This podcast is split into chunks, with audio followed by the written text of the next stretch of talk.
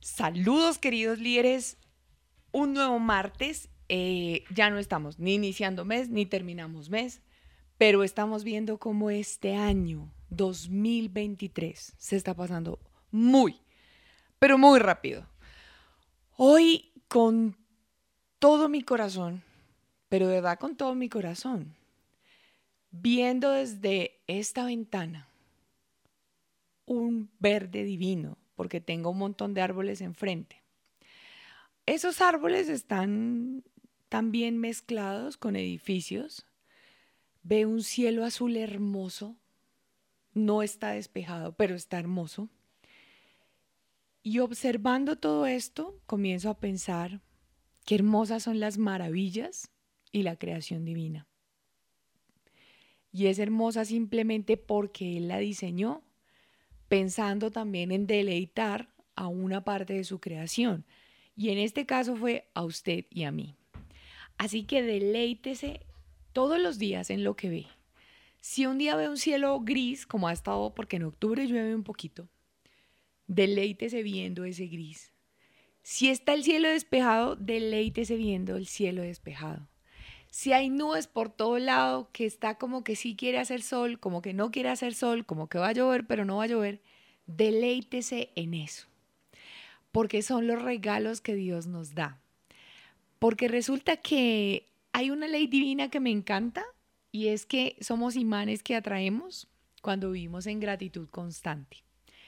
Y hay otra cosa que me gusta mucho, que quiero decirle, que yo no sé si he tenido la oportunidad, de pronto en alguna charla o alguna conferencia lo he contado, y es que eh, los seres humanos emitimos señales, ¿cierto? En cierta oportunidad se hizo una investigación para mirar a ver el cuento del ser humano, pues el rol y, la vibración y todos estos rollos, y se dieron cuenta que el ser humano también emite señales, tal como un radio, tal como eh, el celular suyo, emitimos continuamente señales.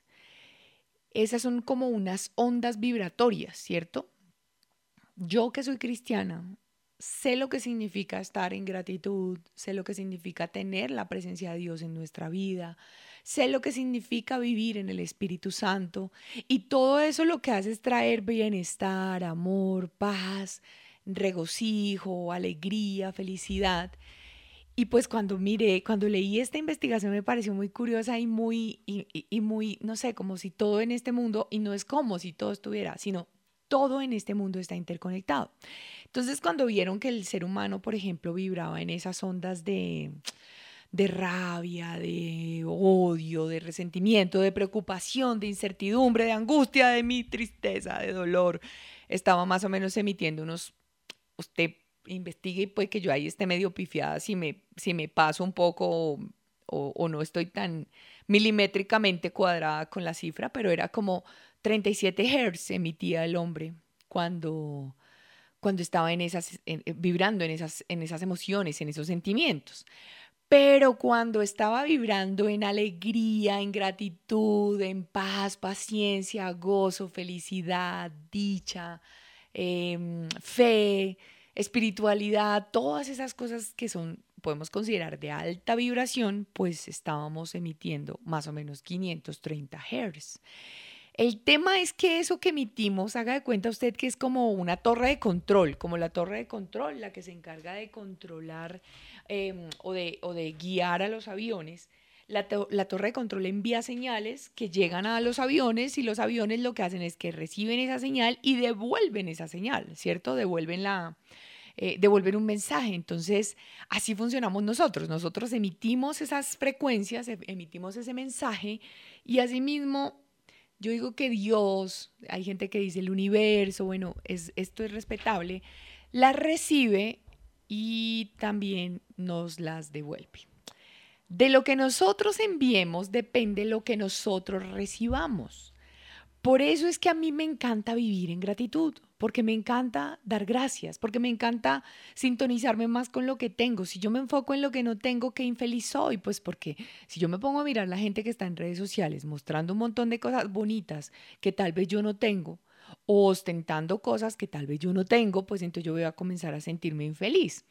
Pero cuando yo me enfoco en mí, en lo que yo tengo, en lo que yo soy, en lo que yo vivo, en lo que yo logro, en lo que yo agradezco, en lo que yo lleno mi espíritu todos los días y me hace sentir bendecida, pues definitivamente eso es lo que yo voy a estar emitiéndole a la vida y la vida por ende me va a devolver cosas muy similares. Entonces yo quiero invitarlo a que usted comience a ver cómo hace para emitir ese mensaje bonito para que así mismo usted reciba esa, esas señales. Porque le voy a dar un ejemplo, mire, usted está sin trabajo, mm, por decirlo así, o usted está pasando por un momento financiero complejo.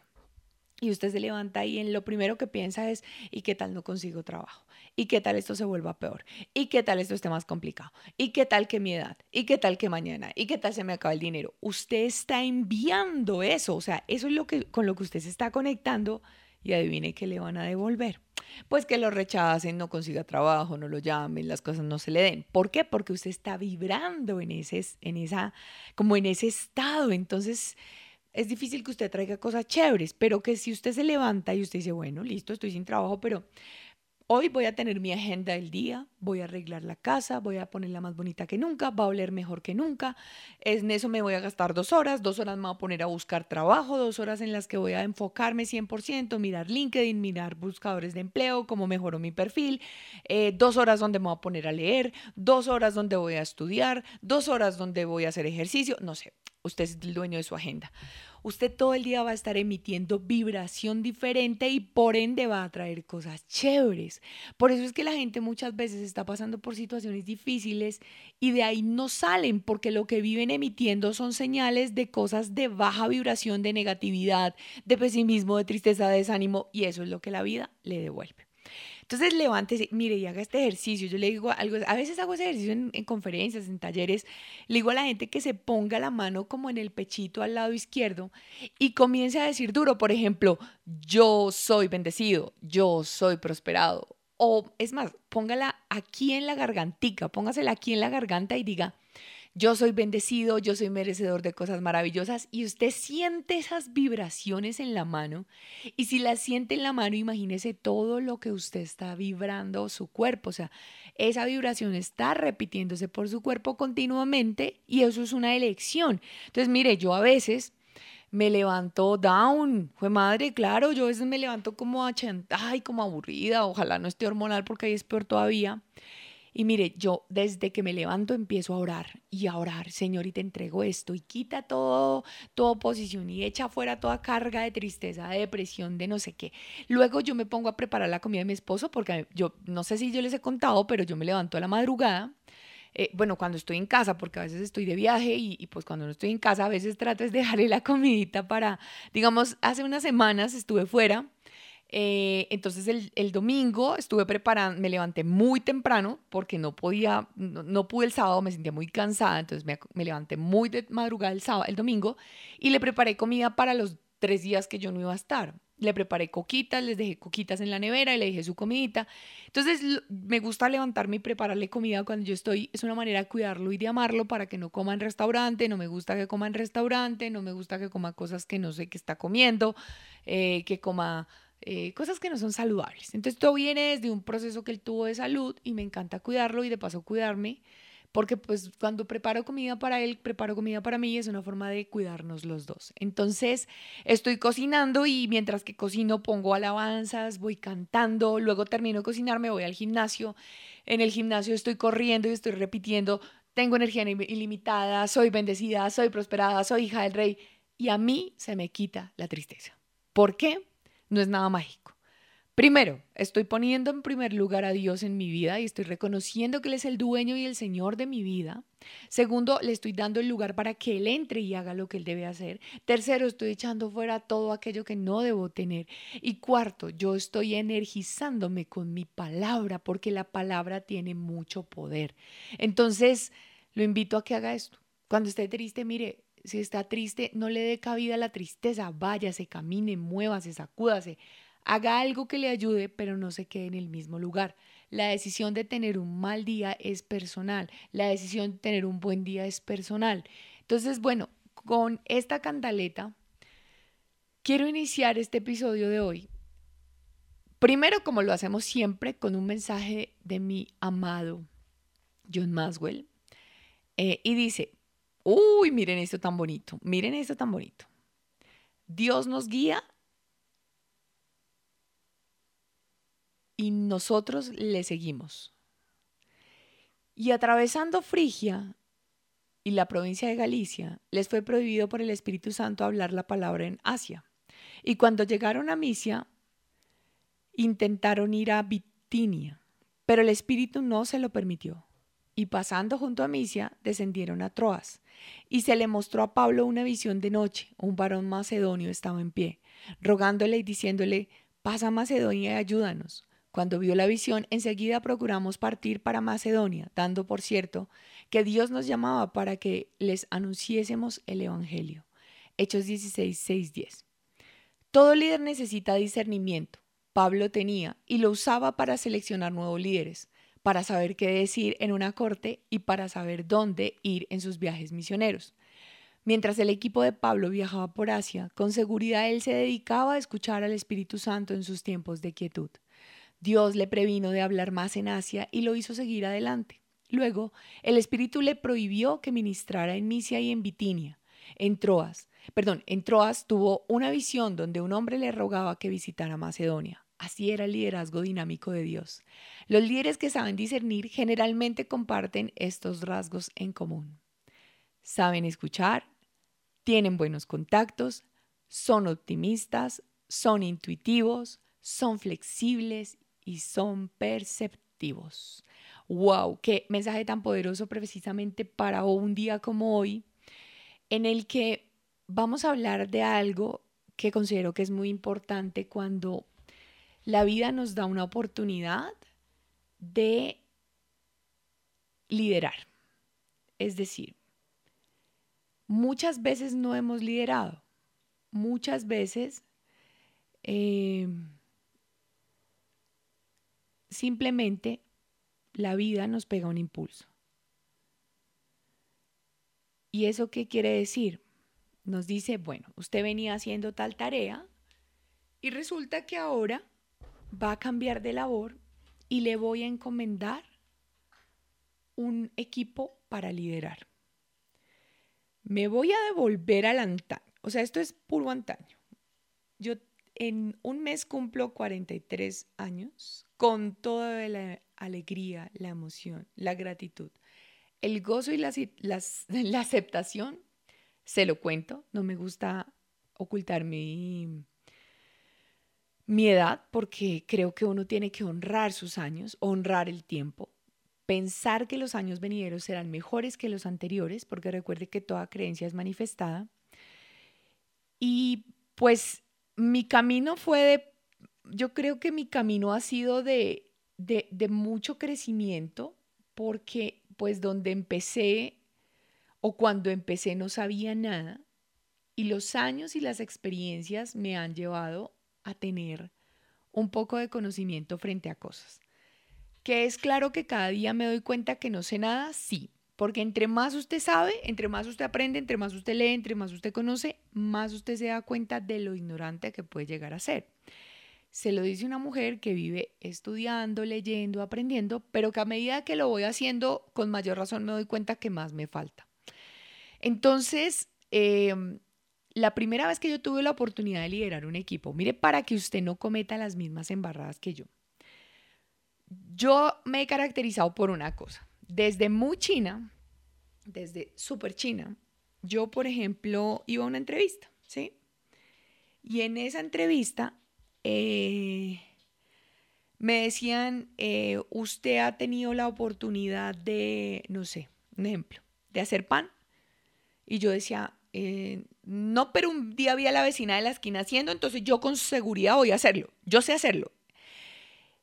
Y yo creo que eso hacía que la gente me comprara el cuento y me metían unos embrollos. O sea, yo hoy en día me acuerdo y me da risa, pero es que eso no me pasaba solo cuando era jovencita. Ahora que soy grande me ha pasado también. O sea, hay cosas donde claramente digo no, porque no sé y no quiero quedar mal, ¿sí? Que no tiene que ver con las ganas. Yo le hago y yo le apuesto, pero hay cosas donde uno dice, no, por ejemplo, si a mí me invitan a dictar una charla a mamás sobre maternidad, pues, pues, yo no me puedo meter en ese, en ese mundo porque es que yo no soy mamá, yo no sé. Con decirle que yo jamás he estado en la vida embarazada, o sea, ni, ni, ni por error. Entonces, ¿yo de dónde voy a sacar conocimiento para llegar a dar una charla a mujeres sobre maternidad, ¿cierto? Pero si a mí me invitan a dar una charla sobre resiliencia, sobre amor propio, sobre perdón, sobre eh, liderazgo, sobre autoconfianza, autodominio, cómo bajar de peso, pues yo voy y la hago. ¿Por qué? Porque yo conozco un poco el tema. Entonces yo digo, bueno, a eso sí.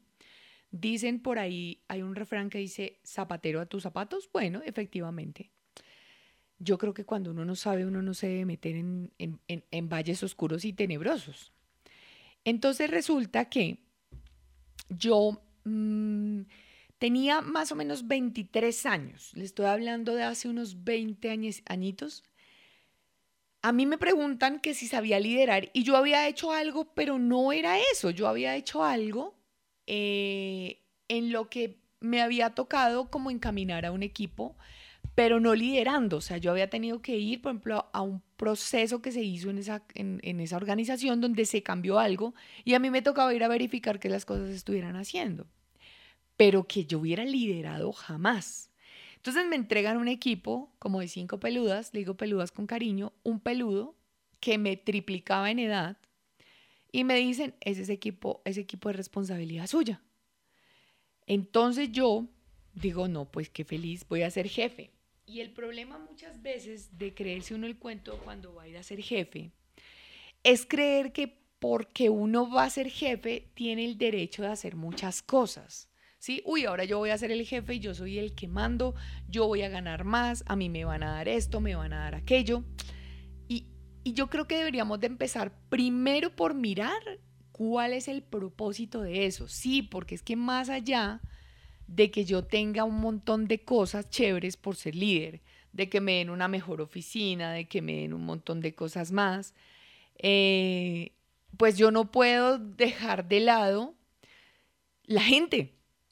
Pero pues obviamente yo con 23 años de vida, yo no pensaba en la gente. Y hoy con los con 20 años más digo, es que la razón de ser es la gente, güey. O sea, si uno quiere, y miren que estuve en México y se me pegó y salí amando los mexicanos divinos. Y entonces miren que se me pegó esa cosa. Y entonces yo, yo, yo me pongo a pensar, es que la razón de ser es la gente, mano. O sea, si yo pienso que me van a subir y que me va a ir mejor y que voy a ganar más plata y yo a la gente la dejo de lado, yo estoy perdiendo el propósito fundamental de por qué estoy liderando.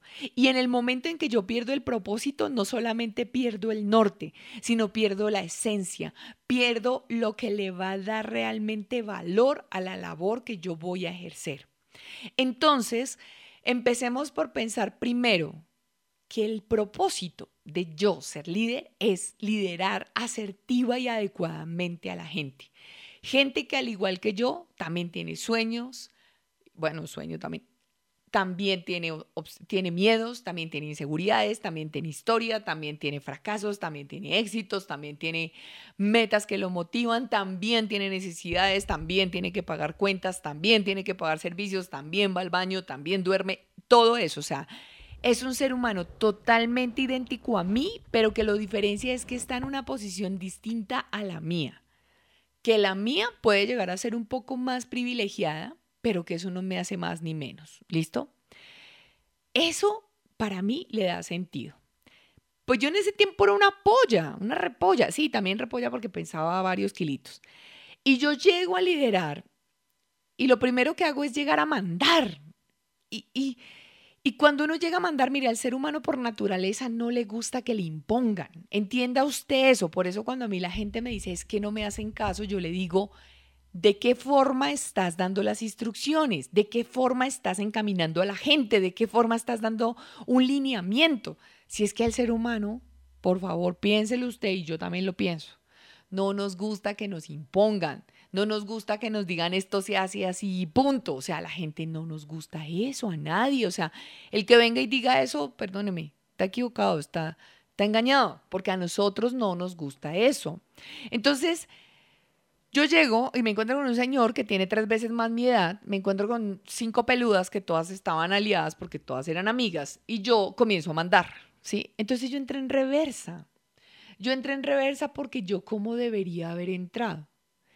Primero, yo debería haber entrado con humildad y eso es algo que nos falta.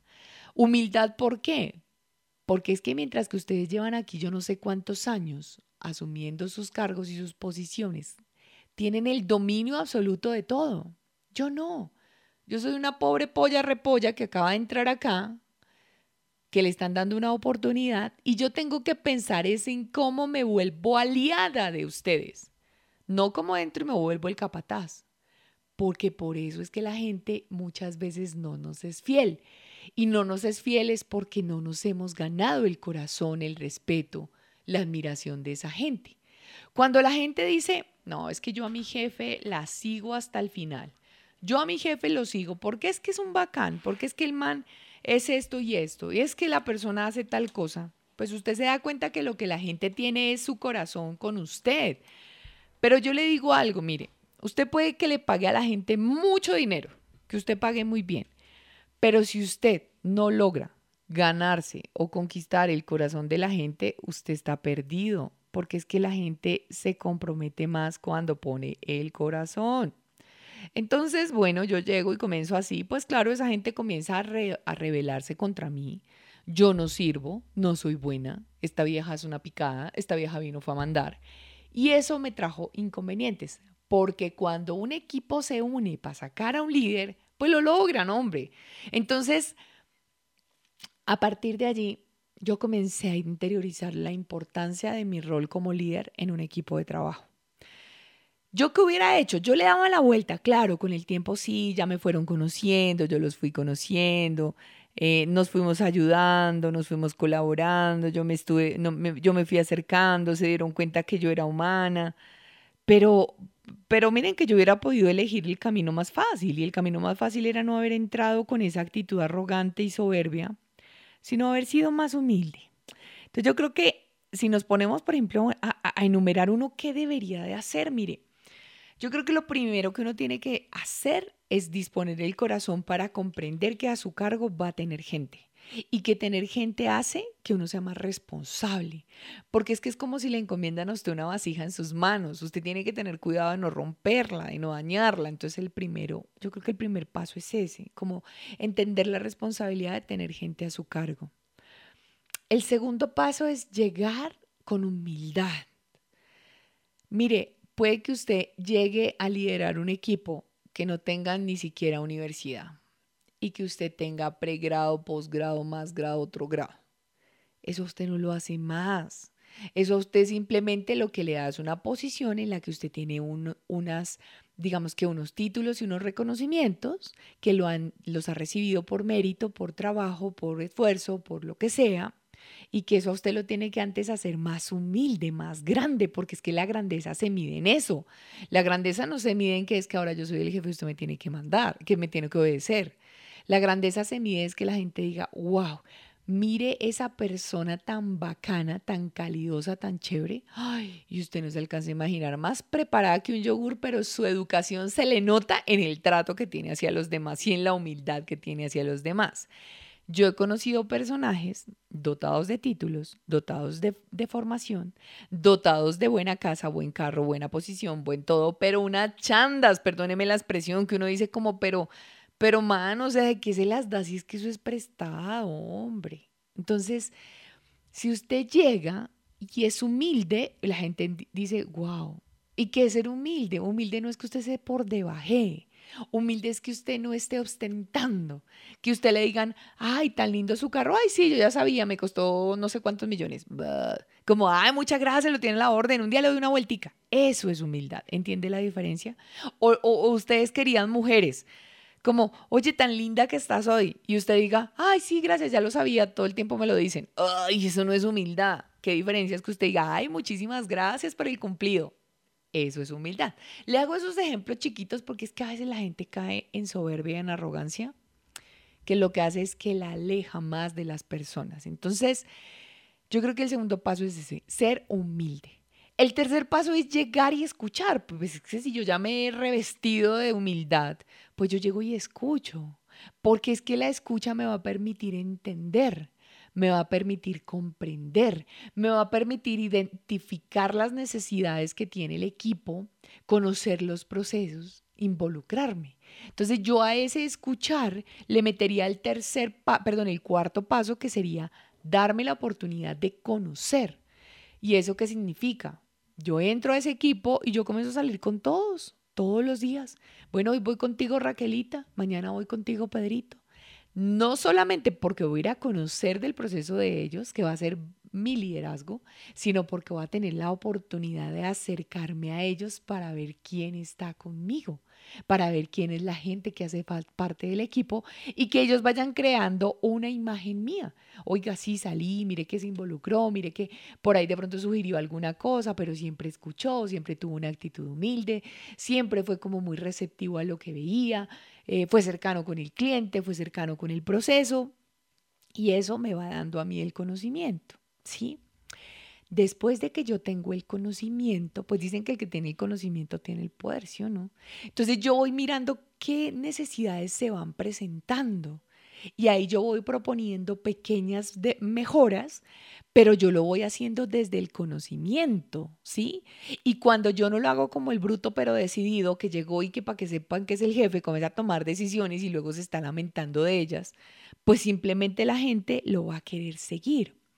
Cuando yo escucho a la persona mirándola a los ojos y yo no la interrumpo y yo no quiero proponerle mi, mi, mi, mi, idea que es la más ganadora y es la mejor, sino yo estoy escuchando, así yo diga, bueno, esto es susceptible a mejora, pues la gente que va diciendo, hombre, ese líder que me pusieron fue alguien muy sabio, miren esa persona cómo escucha y a la vez primero se, da el se va el tiempo para interiorizar, para entender las cosas y después sí toma decisiones.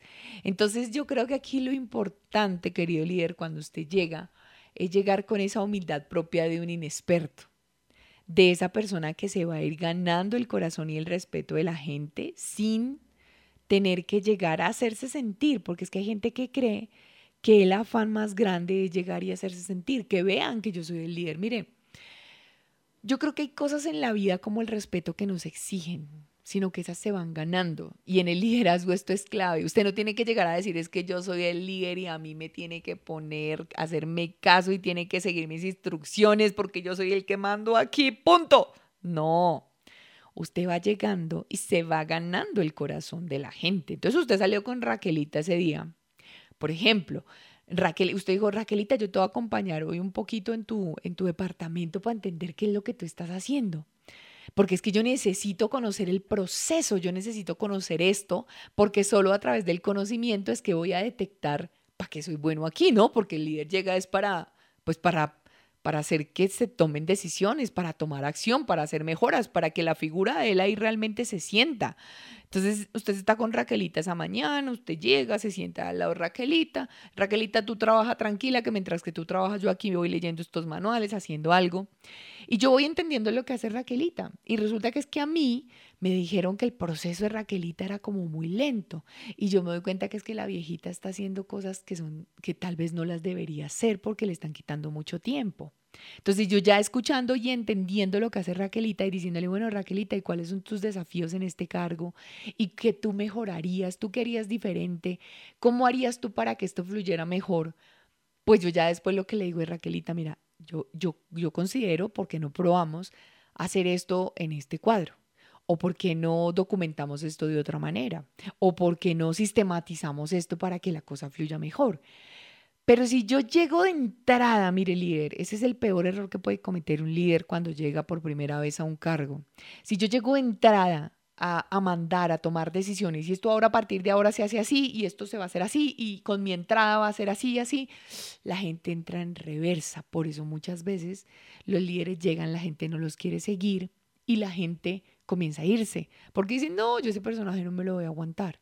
Pero cuando yo llego con esa cualidad que me hace único, que yo digo que me hace súper poderoso, que es la humildad y el reconocer que no me las sé todas, la gente me va a querer seguir, me va a querer comprar el plan, me va a querer comprar el, el, el, proyecto, porque yo me he ganado el respeto, el cariño, la admiración de los demás.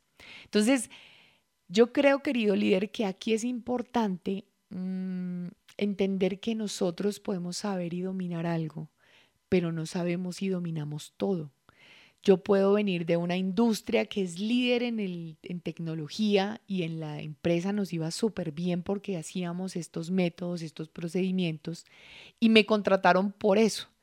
Pero yo llego a otra empresa donde tal vez cuando yo intento aplicarlo igual, no funciona porque, todo los, porque todas las primero porque todas las personas somos diferentes. Segunda porque todos los procesos son diferentes. Tercero porque la aplicabilidad muchas veces no es la misma. Cuarto porque los negocios, las industrias funcionan distinto. Entonces sí es bueno traer buenas réplicas de, o buenas aplicaciones de experiencias anteriores, pues claro, porque ahí viene la experiencia y la experiencia es poderosa, pero tengo que ser muy cuidadoso y muy sutil en cómo comienzo a implementarla. Cómo yo llego y hago que esta gente no entre en shock, porque yo llego a cambiarles la vida y yo vengo a hacer cambios abruptos. En estos días en una clase de gestión del cambio en una escuela hablábamos eso y es que muchas veces hay resistencia al cambio porque no hay buena comunicación, porque la gente no comunica asertivamente, entonces eso va generando resistencia, porque si yo desconozco qué es lo que está pasando a mí me genera incertidumbre y miedo. ¿Sí? Pero cuando a mí con claridad me dicen, mire, vamos a hacer esto y esto y esto, porque el plano, el sueño es este, pues definitivamente yo voy entendiendo la razón de ser y eso me va a permitir fluir mucho mejor con cualquier proceso, con cualquier cosa que se quiera hacer. Yo espero que estos pequeños tips a ustedes les sirvan. Eh, mucha gente me ha pedido que hablemos de relaciones con los compañeros de trabajo, que hablemos de cosas, pero yo creo que el inicio de todo porque, porque aquí no entra tampoco el tema de la compinchería, porque mientras que yo me hago amigo de todo el mundo, voy descuidando el conocimiento, voy descuidando la experiencia, no. Yo puedo ser amable, yo puedo ser querido, yo puedo ser diligente, mientras que estoy conociendo ese proceso y mientras que me estoy ensuciando las manos con cosas puntuales que van a ayudar a que yo entienda mi razón de ser. Entonces, eh, si yo llego con esa humildad, si yo tengo la capacidad de escuchar, si yo llego con la capacidad de entender, si yo llego con la capacidad de proponer, si yo llego con la capacidad de generar lluvias de ideas, porque yo digo, bueno, equipo, miren, yo los estuve acompañando esta semana porque quería entender el negocio, quería entender el proceso, quería entender el área, quería estar con ustedes para, para poder sentir las necesidades de ustedes porque sé que, que, las hay, que las tienen y que yo no podía venir aquí a tomar decisiones a priori sin, sin documentarme bien. Y ahora encontré esto y esto y esto. A mí se me ocurre que podríamos hacer esto. ¿Ustedes cómo lo ven? ¿O qué ideas proponen? Miren, cuando a mí me hablan de equipos de alto rendimiento, yo siempre pienso en la capacidad de que todos los miembros del equipo aporten, porque todos desde su visión tienen una manera diferente de hacer y de ver las cosas. Entonces, si yo permito que todos aporten y que hagamos una lluvia de ideas y que luego comencemos a decantar esas ideas para quedarnos con las mejores y que sometamos esto a votación para que quede la mejor idea porque todos estuvimos de acuerdo, ahí todos nos comenzamos a sentir involucrados, porque yo también voté. Y cuando yo voté por eso, eso significa que yo también voy a responsabilizarme de. Entonces, no entremos imponiendo, no entremos hablando de quiénes somos. Es que a veces, y yo soy, y yo tengo, y yo logré, y mire, ahí en el parqueadero está mi carro y es modelo, no sé. Ah, es que eso es tan, yo digo que eso es tan material, que eso es tan superficial cuando en esencia qué bueno que yo llegue y diga, bueno, mucho gusto, mi nombre es Tatiana, estoy casada con Sebas, llevamos varios años, tenemos un perro, nos encanta hacer esto, a mí como Tatiana me fascina leer, amo la montaña, disfruto los amaneceres, me encanta escuchar música, soy una mujer alegre, a veces soy, no, no soy melancólica porque muchas cosas me hacen aguar el ojo. Entonces cuando la gente escucha eso dice, wow, Tatiana no vino aquí a hablar ni de la marca, del carro, ni de qué estudio, ni de qué Nada ella vino fue a mostrar lo humana que es. Y eso, juro, juro, juro que eso conecta. Entonces a veces me dicen, cuando me contratan clientes, es que son un témpano de hielo. Y yo le pregunto a los líderes, bueno, ¿y qué estamos haciendo para que nosotros no seamos témpanos de hielo en esencia? Porque es que eso es lo que estamos irradiando en otros, ¿no? Entonces se trata de ver lo que yo estoy entregando. Miren lo que más me parece importante a mí también y es la intención con la que yo estoy llegando, con la intención que le estoy hablando a la gente. Y le aseguro que usted logrará tener resultados, que no importa si usted no tiene la experiencia para liderar, de ese primer paso para entrar bien y el resto ahí nos vamos formando poco a poco. De hecho, aquí usted tiene varios episodios, en mis redes tiene mucho contenido que le va a servir para liderar, para seguir, para poder encauzar al equipo de una manera asertiva, pero primero del primer paso bien y gánese a la gente, que yo digo que si uno se gana a la gente ya se ha ganado absolutamente el 99% de, del proceso, del resultado. Eh, bueno, querido líder, yo espero que a usted le haya servido este episodio el día de hoy, se lo haya disfrutado. Le quiero dar gracias a mi comunidad de Instagram, porque imagínense que es la semana anterior, yo no tenía ni idea de que iba a grabar este episodio. O sea, yo estaba perdida, perdida así como cuando usted se levanta y dice, ay, ¿qué hago? Así me sentía yo, pero con el episodio del podcast. Me han dejado temas y demás, pero no la tenía clara. Entonces les dije, como, venga, ayúdenme porque no tengo ni idea. Y este fue uno de los temas. ¿Cómo hacer yo para liderar eh, cuando pues nunca he liderado? O sea, la primera vez me botaron al ruedo y ahora qué hago.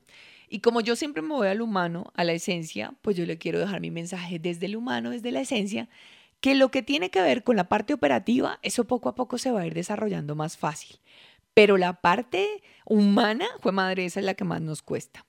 Yo deseo, querido líder, que este episodio de hoy le haya servido un poquito para que modifique esos comportamientos que a veces tenemos en el momento de liderar equipos, que en lugar de acercarnos, nos alejan, nos distancian, nos separan cuando lo más importante es generar conexión. Vuelvo otra vez al tema, ustedes lo saben, los que me llevan escuchando tiempo, no se trata con pinchería, yo creo que se trata de cordialidad, respeto, amor, bondad, de ponernos en el zapato de los otros de vez en cuando, que bueno, no nos va a caber, pero eso significa como conectarnos con la emoción y la necesidad del otro, con mirar con más bondad y con más amor, porque este mundo sí que lo necesita. No se olvide, mi nombre es Tatiana García, soy coach y mentor en liderazgo.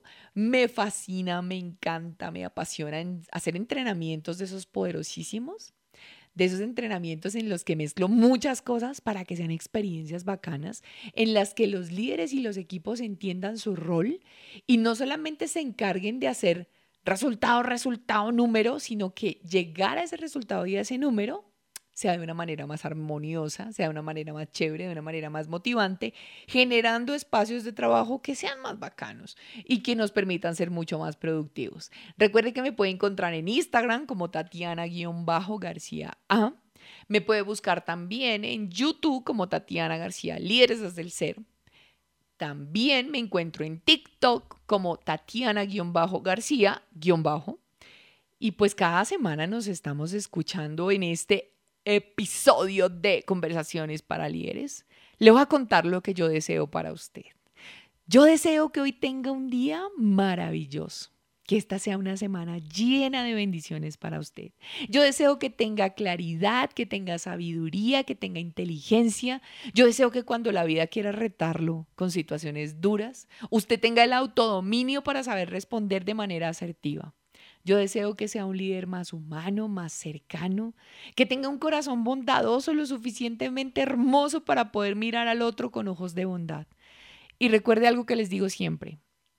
Cuando a mí alguien me saca la piedra y yo no lo miro con bondad y yo le quiero ahorcar o yo le digo, Dios, llévatelo, te lo mando, lo que le pido, y es mágico, es, amado Dios, permíteme ver con los ojos que tú lo ves a Él.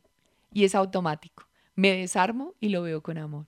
Así que le deseo un maravilloso día y como siempre recuerde que todos vinimos a ejercer liderazgo. ¡Chao!